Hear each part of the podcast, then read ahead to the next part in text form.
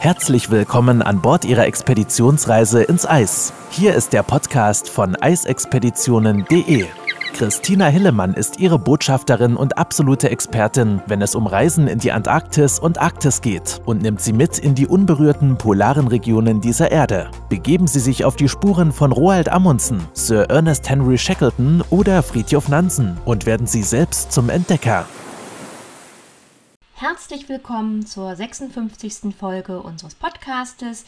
In der vorletzten Folge ging es um Westgrönland und wir hatten ein spannendes Interview mit Anja und Agnes von Poseidon Expeditions. Jetzt geht es weiter hoch in die Hocharktis, in, die kanadischen, in den kanadischen Teil der Arktis und ich freue mich besonders, dass die liebe Andrea heute mit dabei ist und im Interview für Fragen und Antworten einfach mal zur Verfügung steht. Hallo, grüß dich. Hallo, ganz liebe Grüße aus Salzburg. Andrea, bevor wir loslegen, du als Expertin auch in der Region, ähm, wäre es toll, wenn du dich ganz kurz einmal vorstellen könntest. Wer bist du? Was machst du? Ich weiß das aber die Hörer natürlich nicht. Ja, ganz kurz. Also ich bin jetzt seit zehn Jahren in der Expeditionskreuzfahrtsbranche unterwegs und war irrsinnig äh, glücklich in meinen ganzen Aufträgen. Also ich habe es geschafft, äh, von der Arktis in die Antarktis bis äh, in die Tropen, Indische Ozean und fast einige Stationen auch dazwischen kennenzulernen. Aber mein Herz schlägt schon da, wo es kalt ist und da ganz besonders in der Arktis. Und ich habe äh, im Laufe meiner zehn Jahre äh, die Arktis auch umrunden können, äh, inklusive wow. Nordpol. Und ja, also da ist wirklich das, wo mein Herz wirklich höher schlägt in die Arktis. Und das merkt man ja auch immer wieder. Also ich freue mich immer wieder, wenn wir beide sprechen, dann artet das oft ja auch aus. Und ähm, insofern schön, dass du dir heute Zeit nimmst. Ähm, ja, Thema kanadische Arktis. Was gefällt dir denn generell aber so gut an Expeditionskreuzfahrten? Warum bist du bei den Ex äh, Expeditionskreuzfahrten hängen geblieben? Also für mich ist ein ganz, ganz großes Thema Expeditionskreuzfahrten. Es steht ja schon im Namen, die Expedition. Und das bedeutet für mich, dass es einfach in das größere Gesamtkonzept von Mutter Natur reinpasst. Also man ist ja in der westlichen Welt das so gewohnt, dass man scheinbar die Kontrolle über alles hat. Man weiß genau, wann man wo was erwarten kann. Mhm. Und auf Expedition ist man wirklich zusammen mit den Naturgewalten am Schiff und wir können äh, das machen, das uns Mutter Natur erlaubt. Das ist Wind, Wetter, Eis. Mhm. Gemeinsam mit dem Kapitän und Expeditionsleitung hat man halt die Kreativität in diesen Parametern, das Beste rauszuholen. Und ich finde, das ist für uns immer auch ganz, ganz wichtig in dieser westlichen Welt, dass man mal so ein bisschen die Perspektive wieder bekommt, dass man nur so ein kleines Rädchen im großen Ganzen ist und dass man äh, vielleicht auch nicht immer den Plan A durchsetzen kann, und wenn man da einfach dann mal äh, Flexibilität hochkommen lässt, dann merkt man, dass der Plan B und C auch, ganz, ganz toll ist. Und das ist, glaube ich, eine ganz gute ähm, Erinnerung für uns Menschen immer auch mal. Bin ich absolut bei dir. Hätte man nicht besser formulieren können, absolut. Kanadische Arktis, was gehört denn genau zur kanadischen Arktis?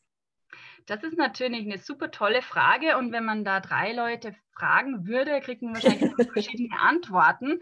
Und da wird ja immer diskutiert, ist es äh, die Nordwestpassage und nordwärts, das ist ja diese Verbindung vom ähm, vom arktischen Teil in den Pazifik rüber, 6000 Kilometer Küste. Und ich bin da eher großzügig. Also für mich ist alles die kanadische Arktis, die wirklich tatsächlich äh, von der Baffin-Insel im Osten, also das ist diese erste Insel am kanadischen mhm. Archipel, äh, auf der anderen Seite von Grönland, bis durch eigentlich, was man so klassisch die Nordwestpassage bezeichnet mit dieser kleinen Ortschaft Kugluktuk da im Coronation Gulf und dann geht es ja wieder ein bisschen größer raus Richtung, Richtung Alaska und alles da nordwärts. Das ist ja ein gewaltiges Inselarchipel von, ich glaube, irgendwie 36.000 Inseln ja. und Inselchen und Scheren und das ist einfach ein Spielplatz für Abenteurer, das, glaube ich, in der Welt sich schon ein bisschen seinesgleichen suchen muss.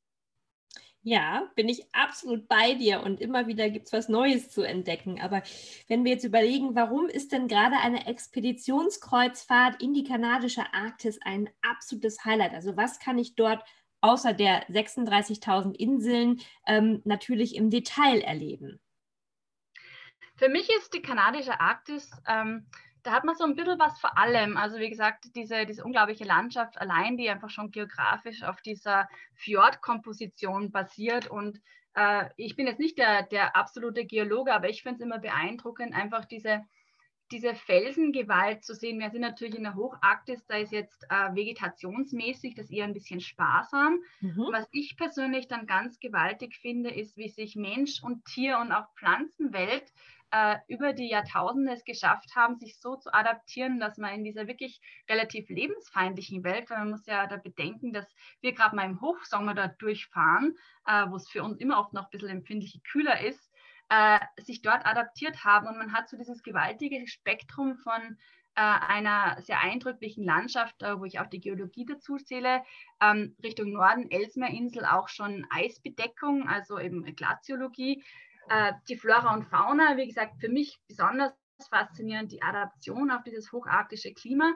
Und was man nicht vergessen darf, ist natürlich die menschliche Komponente. Ähm, einerseits die Inuit-Kulturen, äh, die sich dort äh, natürlich ein Zuhause gemacht haben. Aber ich bin auch so ein bisschen ein kleiner Hobbyhistoriker und für mich ist ganz auch äh, faszinierend diese menschliche Polargeschichte, das Rennen zum Nordpol und natürlich die gesamte Nordwestpassage. Also für jeden, der da ein bisschen Interesse hat, äh, ich kann euch eine Leseliste geben, da seid ihr eingedeckt bis über Corona hinaus. Oh, die Leseliste, die hätten wir gerne. Mal gucken, was sich da mit unseren deckt. Ähm, tatsächlich, denn natürlich bin ich bei dir gerade auch Nordwestpassage ähm, auf den Spuren praktisch von Amundsen oder auch von Franklin. Ähm, allein das ist ja wirklich schon spektakulär und da gibt es ja noch viel, viel mehr auch internationale Polarforscher, die dort unterwegs gewesen sind. Ähm, jetzt hast du gerade gesagt, ja, Flora, Fauna. Ähm, wenn wir nochmal so ein bisschen auf die Fauna eingehen, was sind denn da so die Highlights? Was kann ich denn da an Tierwelt sehen?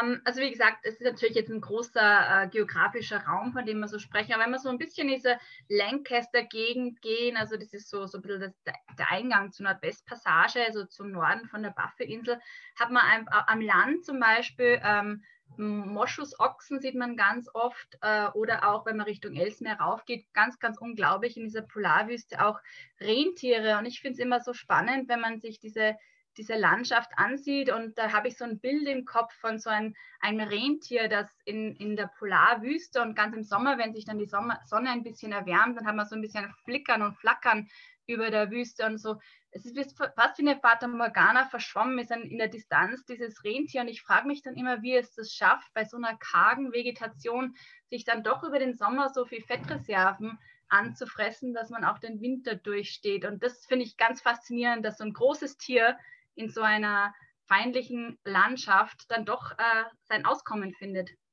Absolut. Was sehen wir noch für Tiere? Ähm, wenn man jetzt äh, in die äh, marine Tierwelt geht, also was natürlich das absolute Über-Highlight für jedermann ist, ist die kanadische Arktis ist so ein bisschen der Insider-Tipp für die Narwale und Belugas, mhm. die natürlich bei jedem auf der Wishlist ganz, ganz oben sind. Natürlich gehört ein bisschen Glück dazu, aber gerade im Sommer, die Belugas zum Beispiel, äh, man hat so ganz viel äh, flachere Fjordbuchten, wo sich die so mal ein bisschen in der äh, in dem Kies schubbern. Also die wechseln ja das, ähm, die obere Schicht der Haut im Sommer mhm. und da ziehen die oftmals so die Küste entlang. Und natürlich gibt es nie Garantien, aber bei, meiner, bei jeder meiner kanadischen Arktisfahrten hatte ich bisher zumindest einmal einen Beluga und wie gesagt, ich will jetzt nicht versprechen, aber die können auch ganz, ganz äh, in großen Zahlen auftreten und das ist ein gewaltiges Erlebnis. Ja, gerade wenn man so eine Herde wirklich von, von 30, 40 Tieren erleben darf, das ist schon atemberaubend, das kann ich bestätigen. Eisbären, viele denken natürlich immer sofort an die Eisbären. Wie sieht es mit Eisbärensichtung aus? Ja, super gut. Also wie gesagt, das ist auch so ein bisschen Eisbären Central. Äh, mhm. Gerade natürlich auch kommt ein bisschen immer darauf an, wie, wie der Winter vorher war, wo sich das Meereis schon zurückgezogen hat. Äh, wie gesagt, äh, Richtung Norden rauf hat man eigentlich immer bisher Glück bei den Eisbärensichtungen. Das ist natürlich jetzt auch schon so ein bisschen Berufskrankheit. Man sagt immer dazu, ist nicht garantiert. Aber äh, das Tolle ist ja, dass man den Eisbär da in seinem wahren Lebensraum sieht. Und man hatte auch so die Chance, sie doch auch in jeder äh, Lebenslage zu sehen. Also durchwegs äh, am Eis natürlich, das ja auch der Jagdgrund ist, mhm. aber manchmal auch, wenn sich das Seeaus zurückzieht, äh, auch an Land auch, beziehungsweise schwimmend, nah und fern. Und äh, es ist echt unglaublich, auf welchen Felswänden man auch diese opportunistischen Jäger schon gesehen hat, wenn sie einfach im Sommer äh, auf natürlich äh, Diätkurs dann auch so das ein oder andere äh, Nest von, von Seevögeln mitgehen lassen, äh, was mich zum nächsten bringt. Auch ganz, ganz tolle ähm, Seevögelkolonien äh, in der kanadischen Arktis. Natürlich auch abhängig, zu welchem Zeitpunkt man durchfährt. Also im späteren Sommer sind die meistens mit ihrem Brutgeschäft durch und dann sieht man die eher so ein bisschen auf, dem, äh, auf offener See als an Land. Mhm. Wie stelle ich mir einen klassischen Tag in der kanadischen Arktis vor, wenn man mit dir unterwegs ist an Bord? Ja, also wie gesagt, äh, natürlich kommt es immer ganz drauf an äh, mit Wind und Wetter und so weiter, aber wir versuchen generell äh, ein abwechslungsreiches Programm zu bieten und grundsätzlich zumeist meist zwei Ausfahrten pro Tag äh, durchzuführen. Auch immer ganz abwechslungsreich und zum Beispiel was ich immer ganz gern mache, ist früh raus. In, in der Früh hat man immer ganz, ganz tolles Licht, ganz mhm. magisch. Und ich finde auch immer so ein bisschen mehr Glück mit den Tierbeobachtungen. Das ist so ein kleine, äh, das ist, äh, ich, ich sage, ich habe das natürlich noch nicht äh, wissenschaftlich bestätigen können, aber ich habe so das Gefühl, äh, am frühen Morgen ist die Tierwelt auch noch aktiver und das ist einfach auch oft ganz magisches Licht. Das heißt, oft am Morgen kann man schon mal eine Zodiac-Ausfahrt machen und das ist immer so ein kleine Entdeckungsfahrt, weil man weiß nie, was sich hinter der nächsten Kurve verbirgt. Und äh, wie gesagt, das ganze Zodiac, da sind wir mehr als meine Augen und da helfen wir immer alle gemeinsam zusammen, äh, um zu entdecken, was es zu entdecken gibt. Und dann wird meistens auch ein Landgang gemacht und äh, je nachdem, wo wir gerade sind, was ich auch immer persönlich ganz spannend finde, sind so auf den Spuren der äh, vorherigen Paleo-Inuit-Kulturen. Da gibt es ja noch ganz, ganz viele Überreste von ehemaligen Winterhäusern zum Beispiel. Oft sieht man auch diese Sommerzeltringe. Und das ist so ein bisschen auch eine Zeitreise. Und wir haben dann auch immer natürlich Fachpersonal an Bord, die das ein bisschen auch erläutert, äh, damit man sich so ein bisschen das vorstellen kann, auch wenn es schwer ist in Zeiten wie diesen, wie man vor Tausenden von Jahren unter diesen äh, wirklich sehr extremen Bedingungen auf ganz, ganz einfache Art überleben konnte. Ja. Ja, das ist immer wieder unvorstellbar, wenn man, selbst wenn man vor Ort ist, ne, weil man natürlich in den Sommermonaten, wie du vorhin richtig gesagt hast, auch nochmal wieder einen anderen Eindruck bekommt und sich nur ansatzweise vorstellen kann, wie das vielleicht im Winter ist. Ne? Genau. Es ist ja auch dunkel. Ja, richtig. Wer sollte die kanadische Arktis denn in deinen Augen besuchen? Also, was muss ich als Kunde mitbringen, damit ich wirklich äh, glücklich auf einer Expedition durch die kanadische Arktis bin? Egal, ob es komplett durch die Nordwestpassage ist, ob wir die Bethan Bay ähm, besuchen oder Alice Meer. Ähm, was sind so die Hauptmerkmale? Ja, das ist eigentlich ganz leicht, weil ich finde, die kanadische Arktis hat so ziemlich für jeden was. Aber ich könnte mal sagen, ähm, auf jeden Fall für polarhistorisch Interessierte ist das so ein bisschen das Mekka. Also ich habe schon kurz angesprochen, eben wie gesagt, die Nordwestpassage, da kommen wir natürlich um den Namen Franklin nicht herum. Mhm. Aber das ist einer von vielen äh, namhaften Entdeckern, die so im Laufe vom zwischen 16. und äh, 20. Jahrhundert dann peu à peu dieses Archipel und auch diese die Passage, die ja jetzt nur ein Teil ist, äh, aber auch diese zum Beispiel arktischeren Inseln, das ist ja alles viel, viel später erst entdeckt worden. Mhm. Und äh, das, das Rennen zum Nordpol natürlich auch. Äh, ich würde sagen, wenn man zum Beispiel auch gern wandert, ist es eine tolle Destination, weil äh, wir super, super tolle Wanderungen auch haben, die für jeden Geschmack und auch für jeden Fitnesslevel geeignet sind. Also an Land äh, teilen wir uns immer in kleine Gruppen auf, damit man einerseits flexibler ist und andererseits auch so ein intimeres Erlebnis hat, weil, wie gesagt, diese gewaltige arktische Landschaft, die möchte man natürlich am liebsten in kleineren Gruppen und äh, ganz intim erleben. Das heißt, äh, mhm. wir haben dann in kleinere Gruppen und je nach Fitness und Lust und Laune kann man dann eher äh, entweder hoch und weit gehen oder man bleibt so ein bisschen in der Nähe von der Landestelle oder es gibt dann auch immer äh, thematisch äh, differenzierte Angebote, also wie gesagt Fotografen oder historisch Interessierte, dass man sich thematisch dort auch so ein bisschen orientieren kann. Ähm, wie gesagt, von den Tierbeobachtungen her, äh, wenn man gerne auf der Suche nach äh, Flora und Fauna der Arktis ist, ist es einfach eine tolle Destination, weil man alle Chancen hat Das mhm. ist ja, wie gesagt, nicht unmittelbar überall so, aber man hat für die, für die, äh, ich sag, für die Big, Big Five der Arktis, also eben wie gesagt der, der Eisbär, Walross, Moschusochsen, Rentier und eben auch die Wale, hat man einfach alle Chancen. Und wie gesagt, für mich auch ganz, ganz wichtig, und es wird immer so ein bisschen vergessen, die Mikroflora. Also wie gesagt, wenn man Blume, Blümchen liebt, also die arktische Tundra, das ist so ein Mikrokosmos, der für mich einfach wahnsinnig faszinierend ist. Einzigartig, und, ja. Äh, ja, das ist auch immer so was, wo ich immer Gänsehaut kriege, wenn ich mir denke, dieses kleine Pflänzchen in dieser großen Landschaft. Und was ganz wichtig ist, aber das hat eigentlich auf allen Expeditionsreisen, der Vorteil ist, dass man so mit äh, Leuten zusammen ist, die äh, die gleiche Interesse haben, weil mhm. zu Hause wird der eine oder andere das auch kennen, da wird man oft so ein bisschen schräg angesehen, wenn man auf Expedition geht und dann ist man unter Gleichgesinnten. Und das, finde ich, macht nochmal so eine ganz eigene Stimmung an Bord, wenn man auf Expedition geht mit allen Leuten, die das ganz genauso gern mögen wie einer selber. Absolut. Wenn du mir einen deiner Lieblingsorte nennen solltest, welcher wäre das? Das ist natürlich Deswegen sage ich dir zwei. Okay. Ähm, also einer ist natürlich dieser Klassiker und ich muss ganz ehrlich sagen, äh, obwohl es natürlich wahrscheinlich einer ist, der mehrere auf der Zunge haben, aber Beachy Island mhm. ist für mich einfach ein ganz, ganz besonderer Ort. Nur ganz kurz zur Erklärung, das ist diese kleine Insel. Ähm, die, äh, die Franklin-Expedition hat dort den ersten Winter verbracht und man hat dann, äh, es war der Winter 1845, und äh, man hat da äh, ein paar Jahre später, ich glaube, das war 1851, auf einer Expedition, wo man diese vermisste Franklin-Expedition schon gesucht hat, äh, hat man die drei Gräber gefunden. Eigentlich mhm. sind vier, aber drei von der Expedition. Und diese drei Gräber, also diese Polarwüste und dort diese drei ähm, Gräber zu sehen in dieser Landschaft, das ist für mich so ein Ort, wo man eben, wie gesagt, als Mensch auch wieder vorgeführt kriegt, wie, wie klein man doch in dieser Welt ist. Und gerade anno dazumals, wo es noch kein GPS gab, die noch, ähm, die noch äh, Schiffe aus Holz hatten und wo man einfach diese weißen Flecken auf der Landkarte hatte, wo man nicht wusste, äh, wie es nach der Kurve auf diesem Fjord weitergeht. Das für mich ist einfach so ein, ein Portal in, in, so eine Zeitreise in die andere Welt und, und da wird man wirklich hintransportiert, wenn man dort an diesen Ort geht. Absolut. Der zweite Ort.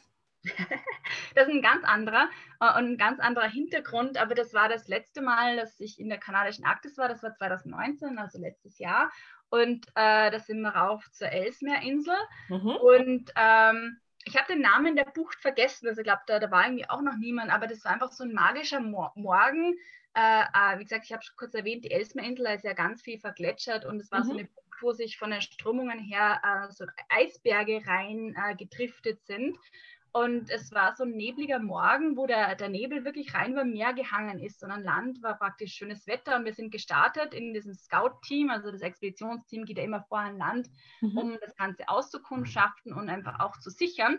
Und ich war der Eisbärenbeauftragte. Äh, also wir sind dann rausgefahren, einfach abzuklappern, um zu sehen, ob dort Eisbären sind, die wir mhm. ja sehr wohl sehen wollen, aber nicht unmittelbar, wenn wir an Land. Aber nicht an Land.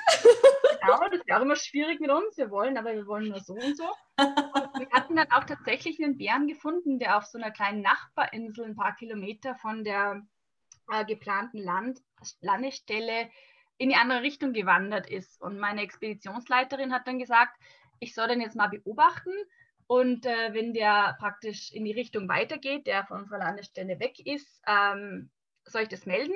Mhm. Und äh, habe das dann 15 Minuten lang gemacht. Habe gesagt, na, der geht immer weiter weg. Und gesagt, gut, dann, dann landen wir und du bleibst aber dort mhm. und passt auf diesen Polarbär auf. Und für mich war das insofern so ein toller Moment, weil ich habe ja diesen Bären aus einer wahnsinnigen Distanz beobachtet. Also der war zum Schluss dann nur mehr so ein kleiner Punkt am Horizont, weil der ist einfach konstant einfach in die andere Richtung weggegangen. Und auf der anderen Seite hatten wir unsere Passagiere, die äh, da, lang gegangen sind, wo auch so ein Auslauf von einem Gletscher war, wo man wirklich zu Fuß von unten raufgehen konnte. Und für mich war das einfach so ein magischer Moment, weil man diese Weite und diese wirklich Abgelegenheit von der Ellesmerinsel, wo wirklich ganz, ganz wenig Leute jemals hinkommen. Aber es hat so wunderbar reingepasst, weil wir haben den König der Arktis, der ja dort wohnt, nicht äh, gestört ja. oder auch nicht äh, irgendwie verjagt, sondern es hat irgendwie alles seinen Platz gehabt. Und das fand ich einfach so toll, dass es einfach ein, ein respektvolles Miteinander in dieser gewaltigen Umgebung von Natur und Menschen und Besuchern und, und, und äh, eben Tieren, die, die dort zu Hause sind, das fand ich einfach wahnsinnig eindrücklich. Nur so soll es sein, definitiv. Ach, könnte man direkt los. Ich wollte dich eigentlich noch nach deinem schönsten Moment fragen auf Expeditionsreise. War es der oder ähm, hast du noch einen anderen ganz kurz? Einen ganz, ganz tollen habe ich auch noch. Äh, und zwar, das war auch auf der, auf der Devon-Insel, also auch mhm. in diesem gleichen geografischen Bereich von der kanadischen Hocharktis.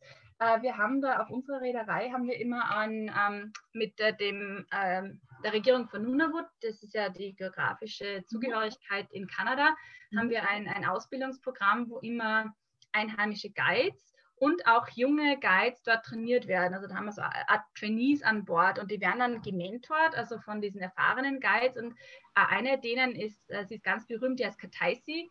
Äh, die äh, war das erste Mal, also die hat das lange Jahre gemacht, aber das war unser erster gemeinsamer Sommer und wir haben dann mit ihr einen Ort besucht, an dem Thule Winterhäuser waren. Oh. Und äh, sie ist dann, also wir haben in Sodak angelandet und sie hat dann gesagt, also wir sollen uns alle nicht wundern. Sie hat ein Ritual, das wird sie gerne durchführen. Und wir haben gesagt, na, kein, kein Problem, sie kann sich da einfach äh, ganz gehen lassen. Und die ist dann auf allen Vieren, die ist an Land gegangen und ist dann auf allen Vieren weinend zu diesem Interhaus. Also die war so emotional beeindruckt, äh, in dem Platz von ihren Vorfahren äh, zu landen und uns das zeigen zu können. Das fand ich einfach so berührend, weil das finde ich immer ganz wichtig, dass man, wenn man dort ist als Gast, das mit jemandem Einheimischen macht, der die Kultur versteht und der diese kulturellen Nuancen und geschichtlichen Nuancen einem auch näher bringen kann. Und ähm, nach der ersten Emotion hat sie dann äh, ganz toll uns allen, inklusive der Gäste, auch die äh, einfach dieses, äh, die Überreste von diesem Winterhaus gezeigt und mit Geschichten von ihrer Großmutter, die da auch noch äh, die ersten Jahre ihres Lebens in so einem klassischen Winterhaus gelebt hat. Und das für mich war so beeindruckend, dass es wirklich, also, also ich glaube, das war eins von meinen Top 5 Erlebnissen überhaupt in der Arktis jemals. Das kann ich sehr gut verstehen. Ja, das hört sich, hört sich großartig, hört sich wirklich nach einem sehr, sehr emotionalen Moment auch an. Wunderschön. Du Liebe, trotz Lockdown in, in Salzburg aktuell ja schon komplett. Ja. Ähm, findet aber die Zeit und ähm, ich weiß, du hast auch gleich noch einen Termin und ich bin dir super dankbar, dass du dir die Zeit genommen hast, dass du unseren Hörern die kanadische Arktis aus deiner Sicht ein bisschen näher gebracht hast. Ähm, der Sicht schließe ich mich absolut an. Danke dir dafür ganz herzlich und ja, würde mich freuen, wenn du auch vielleicht bei einer nächsten Folge irgendwann mal wieder mit dabei bist. Ja, super, super gerne und auch an dich vielen Dank, dass du mir erlaubt hast, da in meinen Träumen oder gedanklich äh, da in einer dieser wunderbaren Destinationen zu reisen. Ist ja gerade in Zeiten wie diesen umso schöner, wenn man sich kurz mal wegbeamen kann und freuen kann auf die Expeditionen, die da draußen auf einen warten, weil, äh, wie gesagt, ähm, wir hoffen natürlich alle, dass wir auch wieder bald in Real Life dort, äh, dorthin fahren können. Und äh, ja, vielen, vielen Dank und ich freue mich schon auf weitere Folgen. Äh, auch zu einen gemeinsamen Vortrag. Für alle, die, das, das sagen wir noch eben, für alle, die jetzt so ein bisschen angeteasert sind, was die kanadische Arktis angeht, ähm, biete ich mit Andrea zusammen einen ganz tollen Vortrag am 17.12. an. Auf unserer Webseite ist er auch dargestellt. Man kann sich da anmelden. Ich freue mich riesig, weil dann haben wir nicht nur Ton, sondern wir haben auch Bilder von Andrea. Und ähm, ja, ich wünsche dir einen wunderschönen Abend und ähm, wir hören wieder voneinander. Mach's gut. Bis dann, liebe Andrea. Dankeschön. Äh, liebe Grüße in die Welt und ich freue mich schon auf äh, kanadische Arktis mit Wort und Bild. Ja, perfekt. Bis dann. Gut, schönen Abend. Wenn Sie mehr zu den einzelnen Reisen erfahren möchten, besuchen Sie www.eisexpeditionen.de und hören Sie auch beim nächsten Mal wieder rein.